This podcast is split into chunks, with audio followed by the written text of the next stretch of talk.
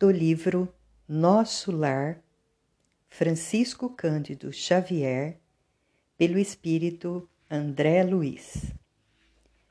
Prefácio Novo Amigo Os prefácios, em geral, apresentam autores exaltando-lhes o mérito e comentando-lhes a personalidade. Aqui, porém, a situação é diferente. Embalde os companheiros encarnados procurariam o médico André Luiz nos catálogos da convenção. Por vezes, o anonimato é filho do legítimo entendimento e do verdadeiro amor.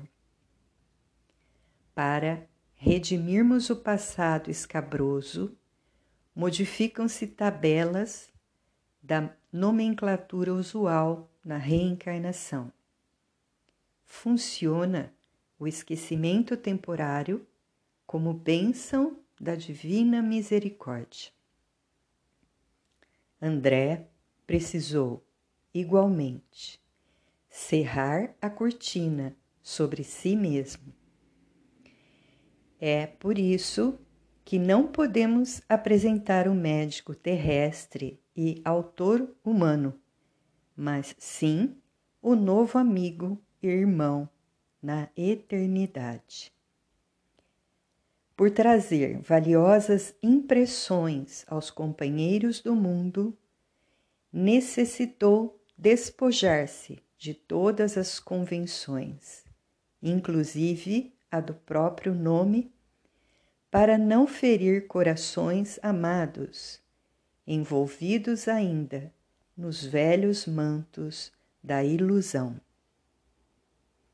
Os que colhem as espigas maduras não devem ofender os que plantam à distância, nem perturbar a lavoura verde, ainda em flor.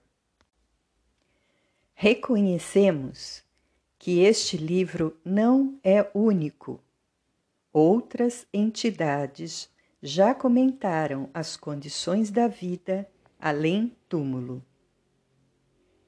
Entretanto, de há muito desejamos trazer ao nosso círculo espiritual alguém que possa transmitir a outrem o valor da experiência própria com todos os detalhes possíveis, à legítima compreensão da ordem que preside o esforço dos desencarnados laboriosos e bem intencionados nas esferas invisíveis ao olhar humano, embora intimamente ligadas ao planeta.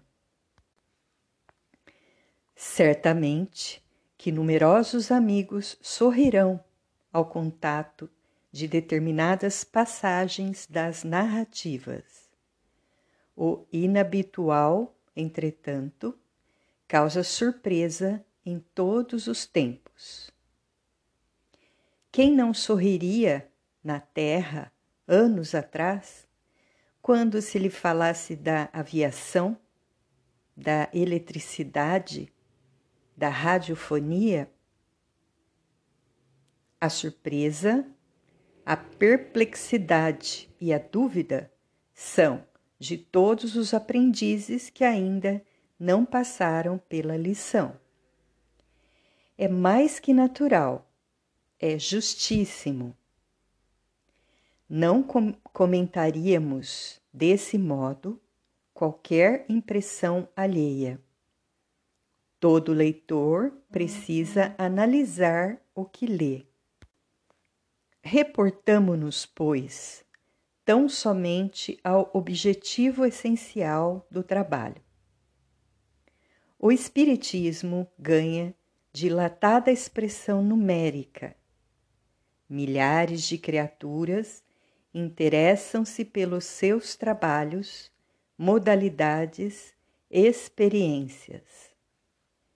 Nesse Campo imenso de novidades, todavia, não deve o homem descurar de si mesmo.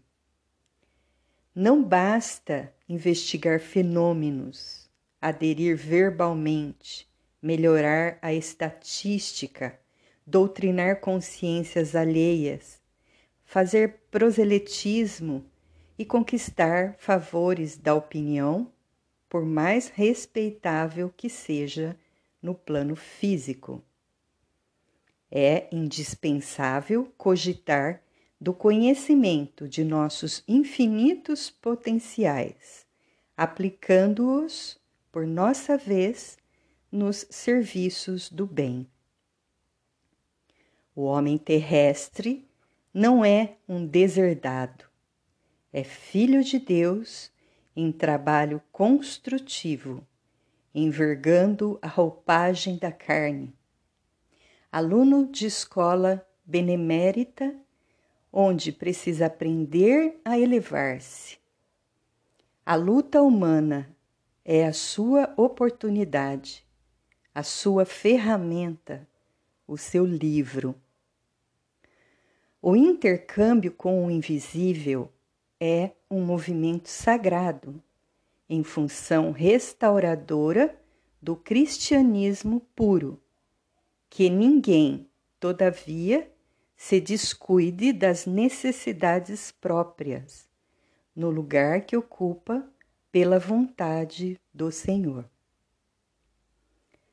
André Luiz vem contar a você, leitor amigo, que a maior su surpresa da morte carnal é a de nos colocar face a face com a própria consciência, onde edificamos o céu, estacionamos no purgatório e nos precipitamos no abismo infernal. Vem lembrar que a terra é oficina sagrada e que ninguém a men menosprezará sem conhecer o preço do terrível engano a que submeteu o próprio coração. Guarde a experiência dele no livro d'alma. Ela diz bem alto que não basta à criatura apegar-se à existência humana, mas precisa saber aproveitá-la dignamente que os passos do cristão em qualquer escola religiosa devem dirigir-se verdadeiramente ao Cristo e que, em nosso campo doutrinário, precisamos, em verdade, do Espiritismo e do espiritualismo, mas muito mais de espiritualidade. Emmanuel, Pedro Leopoldo, 3 de outubro de 1943.